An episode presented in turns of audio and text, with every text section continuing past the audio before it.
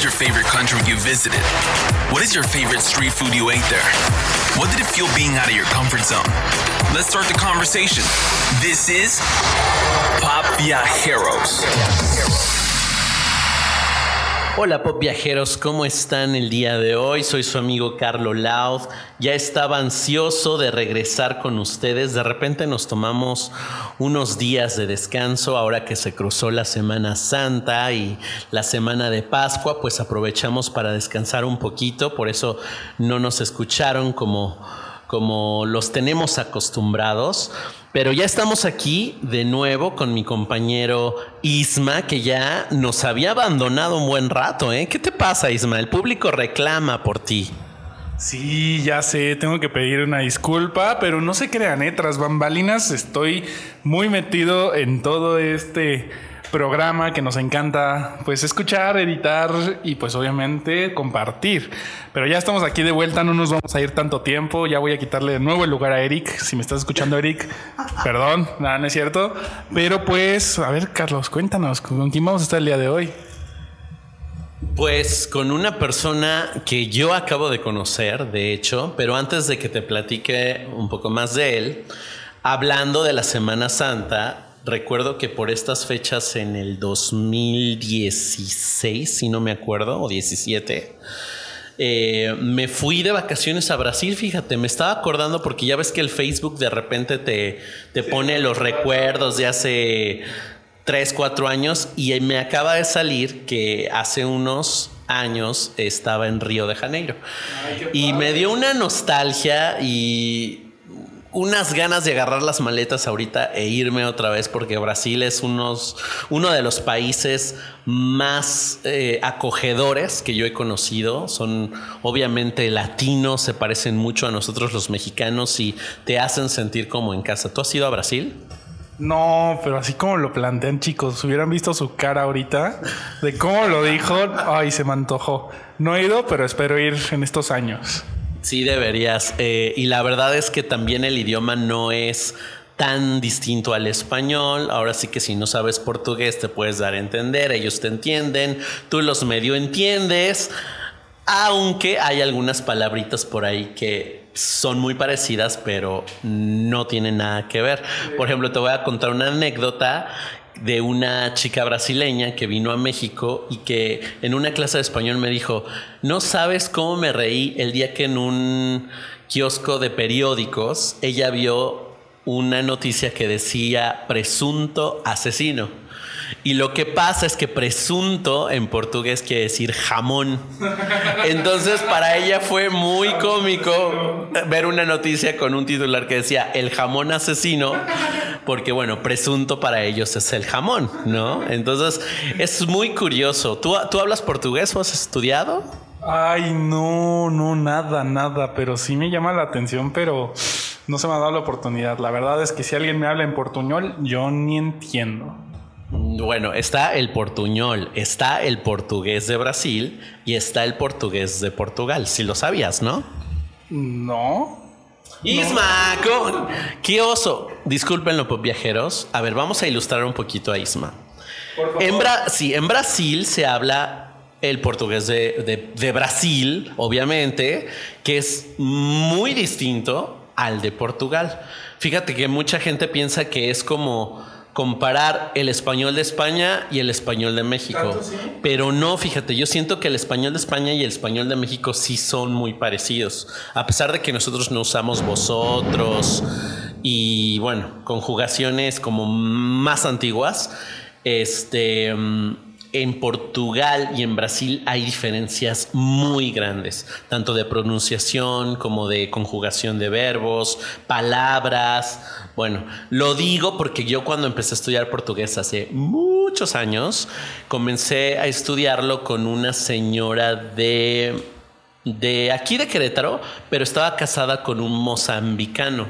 Y el mozambicano hablaba mm, eh, de, la forma europea, pues usaba el portugués europeo porque había vivido muchos años en, Portugal y aparte tenía la influencia del regionalismo de, Mozambique, ¿no? que fue una colonia portuguesa. Entonces, para mí fue muy curioso saber que existía una distinta eh, gama, una muy amplia gama de pues dialectos, ¿no? Formas de hablar del mismo idioma, que es el portugués. Pero antes de seguir con mi choro, mejor le voy a preguntar al experto aquí en portugués que nos aclare eh, pues estas dudas. Con ustedes tenemos a nuestro amigo João creo que así se pronuncia, João de Portugal. Eh, bienvenido. Oi, oi, olá, olá a todos. Eh, ¿Pop Viajeros? Pop ¿Sí? Viajeros. Sí, pop viajeros. Bueno, bienvenidos a todos los Pop Viajeros. Eh, estoy acá en- eh, con Carlos y con Isma para platicar un poquito de, del portugués y de cómo ha llegado el portugués aquí al podcast hoy. Sí, Sí, me gusta cómo lo presentó. Bien, bien. bien. porque hemos tenido brasileños, pero portugueses. Sí, no, no, no. Yo creo que es ser portugués de Euro- pues de Portugal y estar viajando acá en México es algo así muy único porque no hay muchos. Sí, es peculiar, es muy peculiar. Sí, yo no he encontrado muchos. No, oye, eh, Joao, eh, platícales a la audiencia que a lo mejor no está muy relacionada con Portugal, porque pues estando en otro continente no somos muy familiares a, a las cosas culturales de allá. Cuéntanos más o menos dónde está ubicado, sabemos que es al lado de España, pero cuéntales a la gente exactamente dónde. Y eh, cuál es su moneda, vamos, aspectos generales básicos que un extranjero debe saber si visita Portugal. Ok, entonces, primer lugar, subir el avión y ya despegar de acá de México y cruzar lo que llaman el charco, que es el Atlántico. Y ya después, cuando ya están llegando a Europa, pues el primer país que van a mirar, si miran a- hacia abajo, sobre la ventanita, es Portugal. Está como en el punto más al sur de Europa, sí pegadito a España y tienen la frontera ahí de pues unos cuantos kilómetros, pero de muy amigos que somos, los ibéricos, y compartimos mucha cosa. Y pues en Portugal lo que se normalmente se, se gusta de conocer son pues las sardinas, que se comen muchísimo, pescado, y pues sardina es como un, un pescado que se come casi todo el año. Y ahora justo en el mes que va a empezar, sí, empiezan las fiestas populares de los santos todos que hay por ahí, porque Portugal es un país católico y hay muchas festividades católicas. Y así se celebran con mucha comida, igual que, que acá en México, ¿verdad?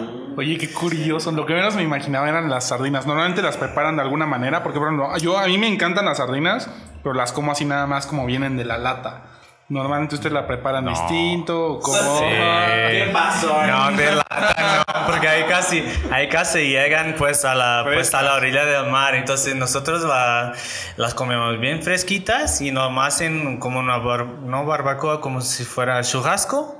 Ok, sí, en la, en la parrilla, sí se dice parrilla. Sí, sí. Pues ahí en la parrilla se las ponen ahí y con su grasita que tienen, nomás le echan sal y se acompaña con una ensalada de tomate, de pimentón, mucho aceite, mucho aceite de oliva. A quien le guste con papas, papas hervidas y no se come en el plato. Tampoco se come con tenedor. Se sirve en una rebanada de pan saloyo, que es pan típico de ahí, de, de los campesinos. Y ya se come, ya se come con la mano. Quien no sabe comer con la mano, ya no puede comer la sardina. Ok. Mejor deje a la próxima que tenga como unas, unas clases de cómo comer sardina con las manos. Mm, interesante. Y sí, Portugal es, pues, es un país muy chiquitito, pero tiene muchos, muchos, muchos lugares muy bonitos y tiene una orilla de mar, mm, pues, muy buscada por muchos extranjeros de Europa que casi no tienen mar. Nosotros tenemos un clima ahí muy bueno para disfrutar de la playa y sí hay playas por todo lado y la gente es muy buena. Ok, y por ejemplo, con respecto a la moneda, ¿cuál es su moneda? Ah, la moneda es el famoso euro. Ah, sí, sí. Es el a la, euro. la- a la Unión Europea. O sea, a pesar de que ustedes están tan pegados a España, ¿sientes que son muy diferentes culturalmente hablando?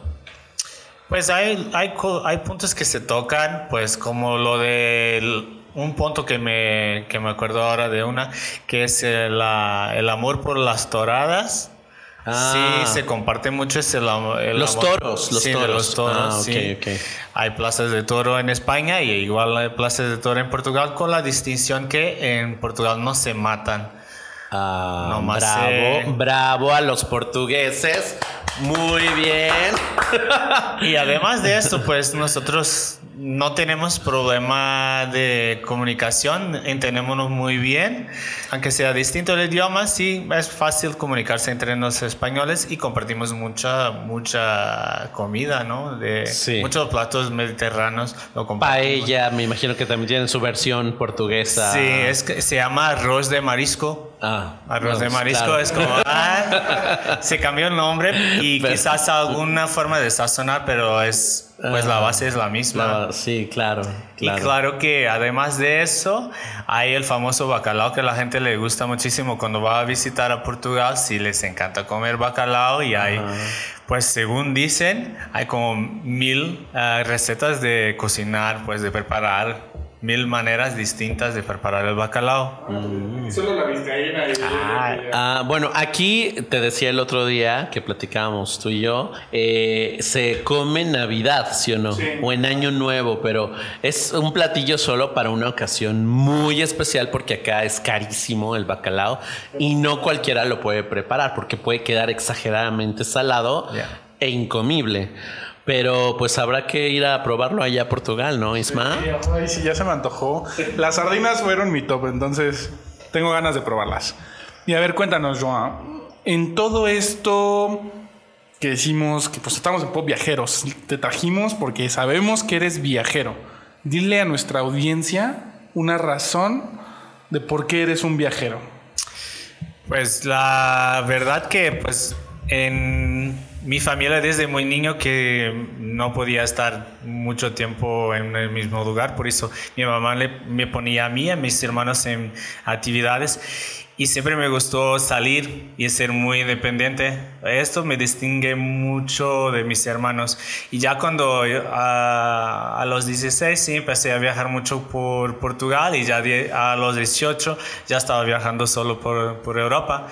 Y de allá pues ya saliendo del continente europeo sí se hace muy fácil. Y lo que me hace viajero es pues yo creo que la curiosidad sobre todo la curiosidad de cómo es, cómo, cómo viven, qué comen, qué están haciendo, cómo se ocupan la gente que está pues en el otro lado del mundo, cómo es el clima, cómo es pues la, la cultura, todo eso me encanta. Y claro los, los idiomas, que es lo que más me encanta cuando viajo, es buscar más idiomas para... Sí, porque Joao habla, obviamente están escuchándolo hablar perfecto español, habla portugués, obviamente, habla francés y muy bien, porque creo que tiene estudios altos en, en- en francés y inglés, ¿verdad? Creo que Sí, sí. I speak English. Y, Eh, y- oui, d'accord, en français on peut parler un peu plus. Ay, ¿qué tal? eh? A ver, a ver. Ah, pónganse a un tiro a aqu- aquellos políglotas que nos escuchan con el buen Joao. Oye, Joao, ¿y más o menos cuántos países has, cono- has conocido o cuáles recuerdas que, que, que has visitado? Me imagino que han de ser muchos, ¿no? Pues en Europa no he visitado tantos porque es una es como yo costu- pues tengo la idea que es como si fuera la, el quintal de tu casa, o sea, la parte de atrás, el jardín de tu casa, pues nosotros lo vemos así un poco en Portugal, es muy cerca todo, o sea, Europa he visitado algunos países, creo que cinco europeos, ya después cuando visité primera vez ah, acá México, pues ya Cuba, Guatemala, este, Belice y me fui a Estados Unidos también. Ya en África, pues 12 países ya he visitado y en Sudamérica 8. Entonces sí, ya llevo algo y ya llevo algo. poquitos. Nada más poquitos. Nada más, casi le das la vuelta al mundo. Oye, acabas de decir África. A mí me falta África. Yo no, ¿Tú has ido, Isma, a África? ¿Por qué África? A ver, cuéntanos, eso me interesa. ¿Por qué llegaste a África? Uy, pues la historia de mi viaje hacia África, el llamado para ir a África, no estaba en mi plan y tampoco pues lo Fue una sorpresa muy grande porque en realidad justo cuando me tocó recibir el correo con la propuesta a, a un trabajo en África, estaba en Querétaro. Y pues en el mes de marzo de 2014, o sea, hace ocho años, estaba viajando por acá, eh, por México, después de vivir unos meses en Guadalajara. Y ya, pues un día al abrir el correo ya llegó la propuesta. La, la contesté un poco contra mi voluntad, porque la idea es- era seguir viajando hasta la Amazonía, en Brasil, pero una amiga que me envió el correo dije, no seas tonto, contesta y pues si te toca, pues te, toca. Y ya eso. Y entonces, eh, acá tuvo la primera entrevista con la gente de allá, de África, de Guinea-Bissau, que es un país que está en la parte occidental, que está hacia el Atlántico, o sea, un poquito más abajo de Marruecos. Si seguimos por la orilla del mar, hay un país que es muy pequeñito y se llama Guinea-Bissau con lo cual yo no, no tenía ni contacto ni nada, ni historias ni nada. Entonces fue como que llegar a conocer un país nuevo y prepararme para pues para ir allá y vivir allá y trabajar allá y Y pues todo, hacer una vida, Sí. literalmente. Pues te fuiste ocho años de tu vida, literalmente. Pues ya, ya eras parte de la comunidad o todo. O sea, pero llegaste a la ciudad, a ver, una parte, no sé, metrópoli de África, o llegaste a comunidades. ¿A qué llegaste?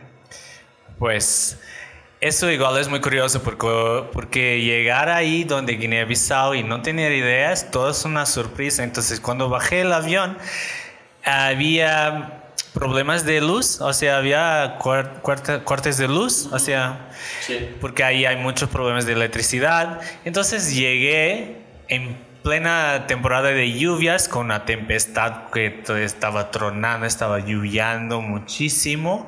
Y cuando bajé, pues me di cuenta que estaba en un país así muy distinto de todos los que había visitado. Llegué nomás un poco a miedo a las 4 de la mañana y toda la oscuridad sí me, me, me asustó un poco. No. Y ya llegué y dije, pues a ver cómo, cómo y dónde estamos. Y en el viaje del aeropuerto hasta la casa donde iba a quedarme, estaba to- a total oscuridad, o sea, no se veía nada. Y me di cuenta que pues no sabía dónde estaba. Y estaba muy curioso, entonces fue así como dormir, pero muy, Pero con un ojo abierto. Sí, muy, muy sospechoso de todo. Y ya cuando me desperté, me fu- fueron por mí para ir a desayunar en el mejor café de, de ahí, de Guinea, de Bissau, que es la capital. Vi que pues era una capital muy chiquitita. Yo puedo decir que es como de las más chiquititas que, que he visitado. Oye, y es así como este ambiente selvático con animales. O sea, es que yo pienso en África y es in- inevitable recordar el Rey León, ¿no? Claro. Así, así era el, el paisaje, la atmósfera o cómo era. Sí, mira, eh, realmente cuando sales de la ciudad y te metes en carreteras que algunas son de tierra, porque no hay tanto desarrollo como hay en otros países, es un país que es, es muy grande, pero tiene muy poca gente, tiene un millón quinientos mil habitantes en todo el país. En serio, no, wow. Y es muy, poco. Ah, pero tú cuando sales y ya te metes rumbo a donde yo iba a trabajar, por ejemplo, que son las regiones más al sur, estaba pues en la selva, o sea, era vivir en la selva y estar pues junto a los animales que no saben dónde van a salir. Y sí vimos muchos, muchos distintos animales. Los primeros que he visto, me acuerdo que han sido los chimpancés, porque ahí hay un montón. padre. Sí, y por ejemplo, te fuiste en un taxi, ¿cómo era? Era muy viejito, lugar donde vivías, porque dices que eres muy curioso. En el avión que ibas pensando, si decías que te importa cómo es el clima, cómo son las personas, ¿Qué, ¿Qué pasó por tu cabeza a comparación de lo que viste en ese primer momento de todo oscuro, Mm. subirte a un coche que tal vez se iba a parar a mitad de camino? ¿Cómo fue todo ese aspecto? Pues yo tuve que hacer como una escala en Marruecos, en Casablanca, y ahí aproveché para llamar a mi coordinadora que estaba ahí pues esperándome y la pues le llamé por eso, porque estaba como muy inseguro de quién me iba a buscar al aeropuerto que, y pues quería que me describiera. Al final pues fue un chofer de la organización y fuimos en, en un auto de la organización, organización, entonces no me ha dado miedo ninguno. Y así me pues me despierta la curiosidad y nunca el miedo, o sea... Es como, ya llegando ahí, ya pues me enseñaron dónde el mercado, me enseñaron dónde ir a comprar y ya fui por mi cuenta y siempre con la intención de estar lo más cercano a la gente y sentirme lo más invisible igual para que la gente pues además de la core no dé por mí como un turista o no me mire como un turista y permitirme pues conocer la cultura y todo. Es que es inevitable, mm, más en un país tan chiquito, no llamar la atención siendo europeo, ¿no? Porque finalmente eres caucásico y eres uno entre millones que, que, resalta y llama la atención. No fue un tanto, no sé, incómodo para ti que todo el mundo te mirara, porque he visto documentales donde la gente de verdad... eh, es atraída por los extranjeros cuando llegan a África, ¿no? Sí, mucha atracción, mucha curiosidad de ambas partes. O sea, Ajá. yo llegar y salir las primeras veces tenía pues los chicos, los niños digo, Sí. los niños todos, las niñas blanco, blanco, blanco, blanco y al inicio es como algo que te pues no te cae tan bien, pero en realidad si lo miras de- desde otra perspectiva entiendes que no saben tu nombre, no sabes si es distinto a su nombre o no. Claro. Entonces hasta el momento que tú presentes tú eres blanco y en realidad eres blanco. Sí. ¿no? Aunque no, no, no sea ofensivo porque lo dicen con mucho amor y en, en particular, en particular la, el pueblo Guinea, de Guinea-Bissau son muy, muy, muy, muy, muy amistosos, muy... ah, les gusta conocer, les gusta eh, invitar. Entonces yo me, pues en poco tiempo me vi muy cercano a ellos. Y, ¿Qué, qué idioma hablan ahí? pues el idioma oficial es el portugués. Eh, ah, ¿de verdad? Sí, es el portugués. ¿Fue colonia portuguesa? Sí, ha sido una colonia portuguesa, una de las más importantes en, los tiempos de toda la conquista, porque de ahí salían pues muchos para pobla- poblar otra, Ajá. otras zonas del mundo. Ajá. Y mm, sí se habla portugués, aunque el idioma de comunicación es criollo Ah, que es una mezcla entre portugués y un idioma local de allá Ah. que está en pues ah, entre 67 dialectos que hablan pues hay, Wow. hay un criollo que une toda la comunicación entre los distintos las distintas etnias Wow, qué interesante. sí muy interesante Wow. y muy rico es Me un país muy pequeño pero muy rico en cultura ¿Qué, está- ¿Qué estabas haciendo ahí exactamente? ¿Trabajabas Pues, en qué?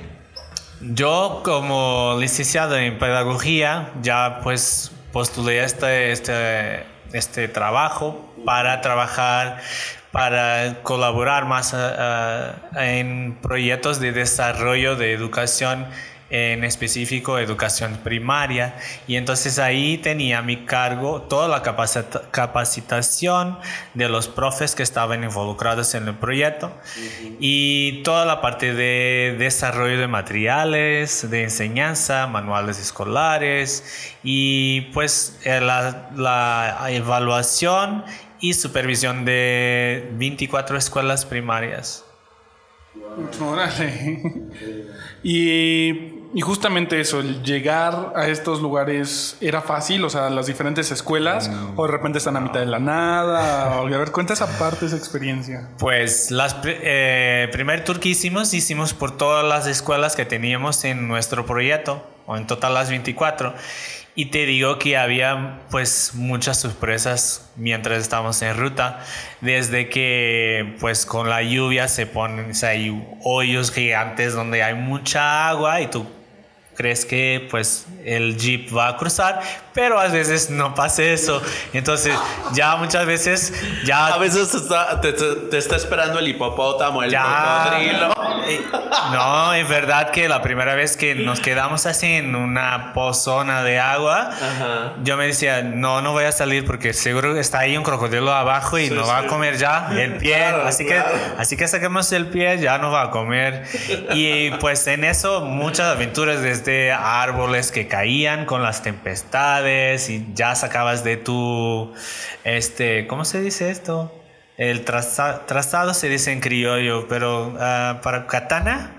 Machete, Machete, machete, machete. Un machete para pues darle, darle, darle al árbol para abrir nuevamente la, la, la, la ruta para seguir a la escuela. Y te puedo contar que a veces teníamos escuelas de- desde el, donde estabas durmiendo, porque nos quedábamos ahí a dormir. Y la, la, la escuela hacíamos como para 7 kilómetros, 3 horas. 7 kilómetros. Había como rutas muy, muy mal, está pues muy destruidas. Ajá. Y pues 3 horas de ruta para hacer 7 kilómetros. O sea, tenían que abrir camino conforme iban avanzando, entonces. Pues unidad 6, 7 kilómetros desde los arcos de Querétaro al estadio Corregidora. Siete horas para eso. No, sí, 3, 3. Tres. Ah, bueno. De todos No. Es mucho. No, son de tres. todos modos es sí, mucho. son tres horas y pues no sabías si ibas a llegar o no. Y a veces pues teníamos muchas sorpresas que la gente pues igual que nosotros, hay algunos transportes, no hay muchos, pero hay transportes que son camionetas que llevan como 60 personas porque pasan una vez a la semana, entonces toda la gente va a la semana. una no, vez no. a la semana y entonces a veces pobres los pobres guineanos que estaban ya yéndose en ruta se encontraban con dificultades o se rompía el motor o algo así de mecánica y se quedaban ahí por días a veces o pues desistían y se iban a caminar a caminar yo me acuerdo que en una primera primer viaje que hicimos con nuestro Land Cruiser que es un jeep pues preparado para todo todo tipo de terreno sacamos a tres camionetas en un total de 150 personas que estaban ahí en el medio del nada porque había una pozona gigante y cada vez que se metía una camioneta ahí se quedaba y las que venían después intentaba lo mismo y se quedaran. Y incluso hizo un video grabé todo y eh, a mi regreso a, a la capital, a Bissau, fui a tener una, pues, un encuentro con una radio y un, un periódico para que pues, compartiera lo que estaba pasando en el sur y las dificultades que la gente estaba viviendo. Wow. Desafortunadamente, pues sigue la misma situación. Yo tengo amigos que siguen trabajando allá en Guinea-Bissau, en, eh, los proyectos donde he trabajado, y la situación se mantiene, o sea, no hay mucho cambio.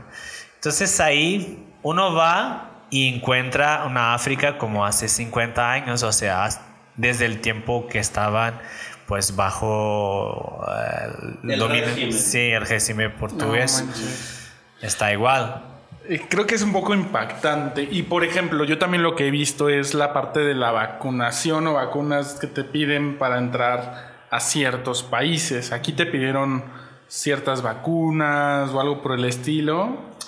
Pues tú sabes que hay vacunas que son... em, se toma una vez y ya no necesitas Sí, claro. tomar más. Entonces, la primera vez que vine a México, sí tomé todas las vacunas que tenía que tomar para entrar a México. Ah. Y ya desde este entonces, ya A ver, nada. a ver, a ver, ¿cuál? Eso me interesa. ¿De, de qué te puedes infectar aquí en México? A ver. No estamos hablando del COVID. ¿eh? Ah, Aquí ya pues hablaban, hablaban de malaria que había mucho al sur, donde Chiapas, Oaxaca, pues don- donde la jungla. y igual, pues este de febre amarilla. Ay, en México sí.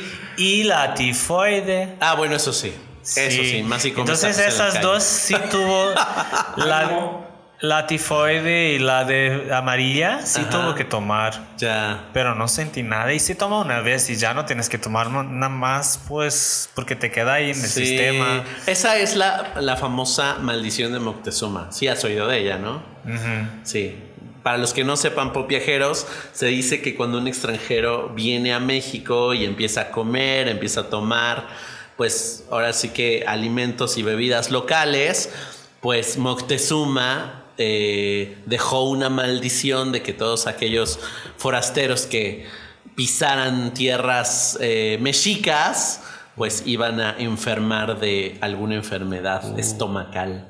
Es una maldición que todos los extranjeros que quieran saborear nuestra eh, cocina tienen que pasar por ese sacrificio. Ya, mira, Carlos, yo soy muy afortunado porque no me pasó nada de mira. eso. Y ya es la cuarta vez que vengo a México, entonces. Tal vez porque te Me vacunas. considero afortunado. pues tal vez sí, o tal vez porque no tenga problemas en correr riesgos y ir a comer donde se me antoja. Está bien, es que muchas veces no lo tienes que pensar, solamente es comerlo y listo. Pero qué chistoso que para México te, bueno, te hayas vacunado, pero para ir a África no te vacunaste nada. No fue necesario porque ya tenía las vacunas. Ah, Ok, ok, Entonces ya tenía ya como mi pasaporte de vacunación ya. Sí, y fíjate que es, es un estigma, creo. eh, ya sabes, to- todos los lugares tienen algún prejuicio, algún... eh, pues sí, una mala reputación y en mi caso yo cuando he visto documentales o películas de África siempre sale el tema enfermedades, ¿no? Pero no estamos hablando del COVID, estamos hablando de ébola, malaria, Malaria. o sea, enfermedades de verdad súper fatales que, que- que- que son así terribles. Y, y la verdad, a ti como espectador, este, te hace pensar o reconsiderar si es una buena idea ir a exponerte a África, ya que pues no conoces el ambiente, ¿no? Hay que venir, es lo que hay que ir.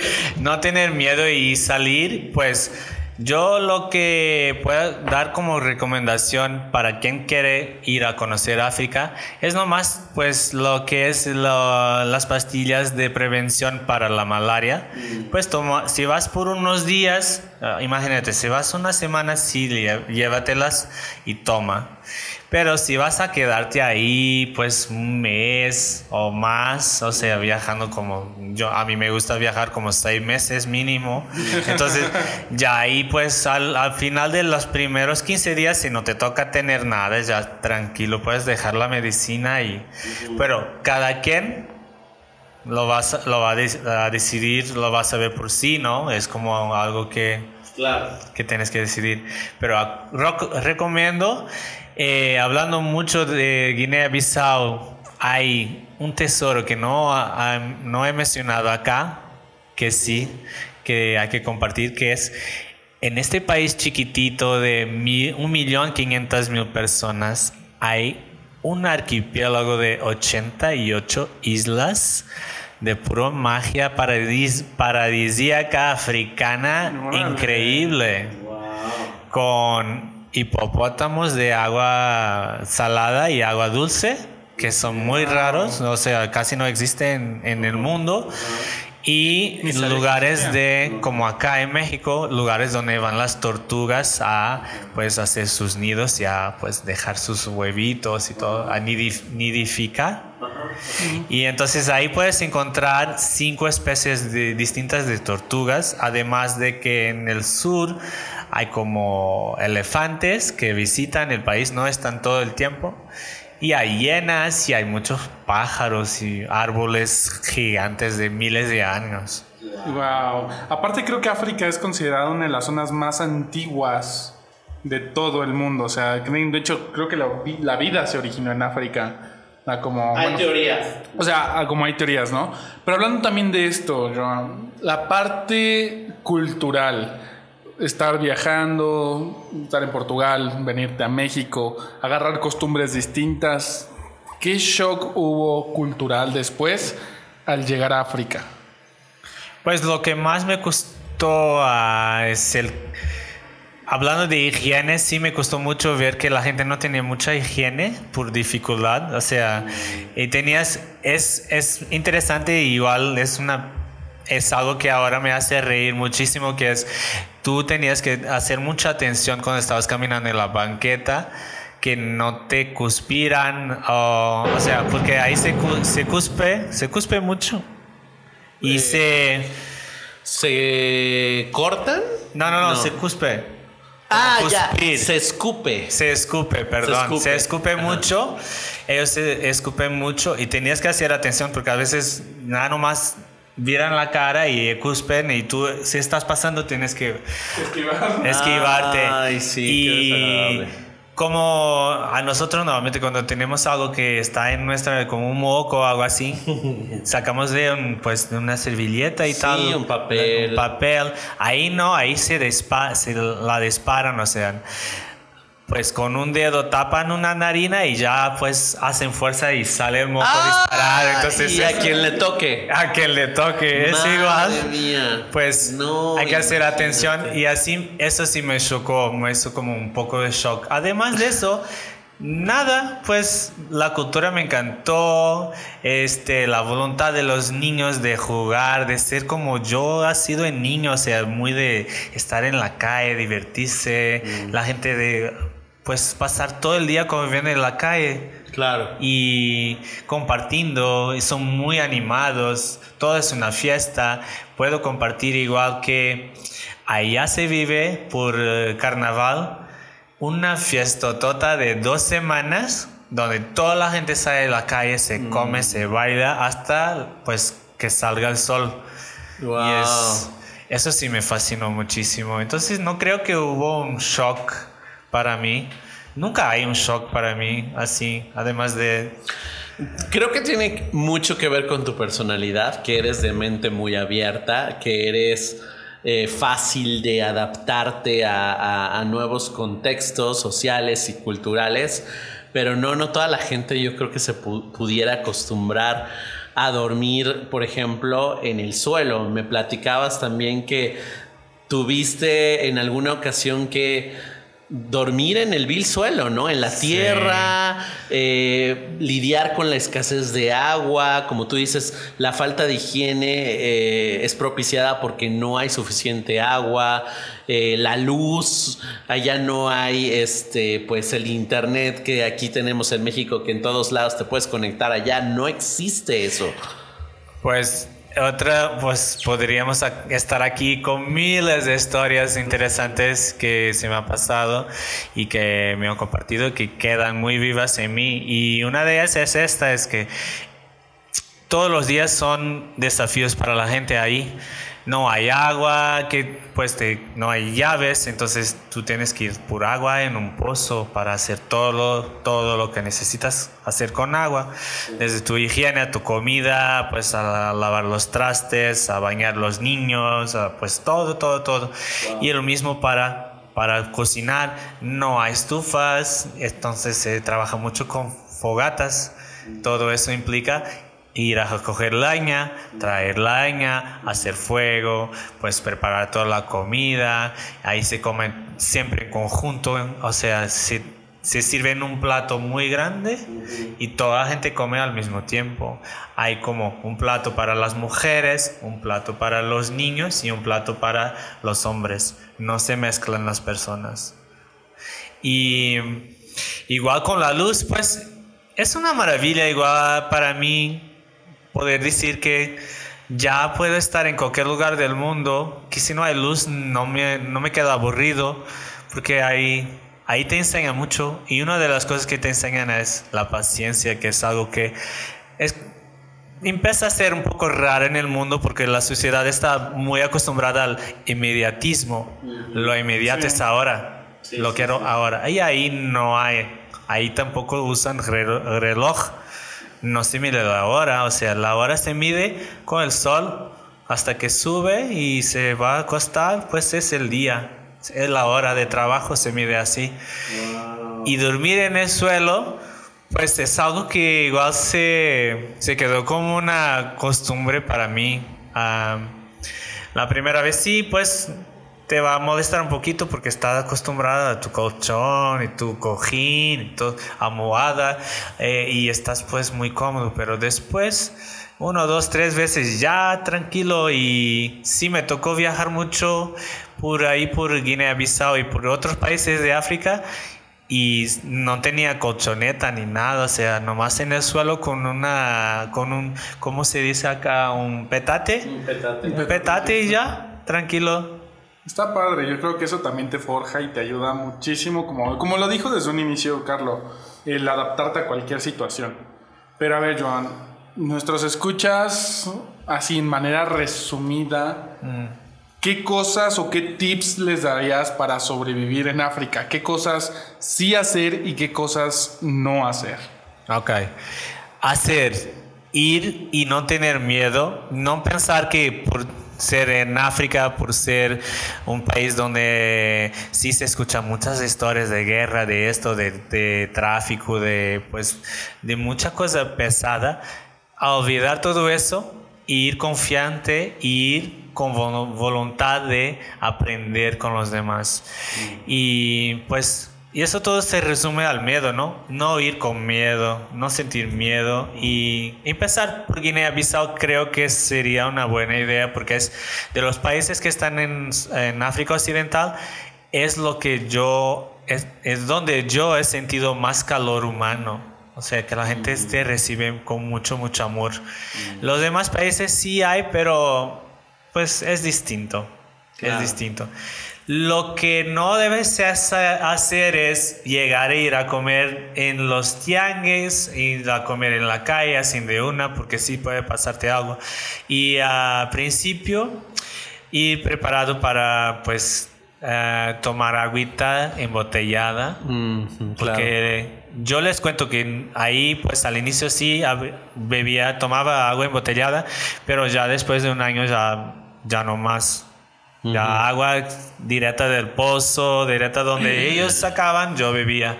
Yo tomaba el agua igual. ¿Y nunca te enfermaste? ¿eh? Nunca jamás. Pero igual me di, tiempo a mi cuerpo para, para adaptarse. Para un viajero que va por un periodo muy corto, no. Entonces, sí, tener muy cuidado con la comida, cuando se cambia, con la bebida, con lo que se toma.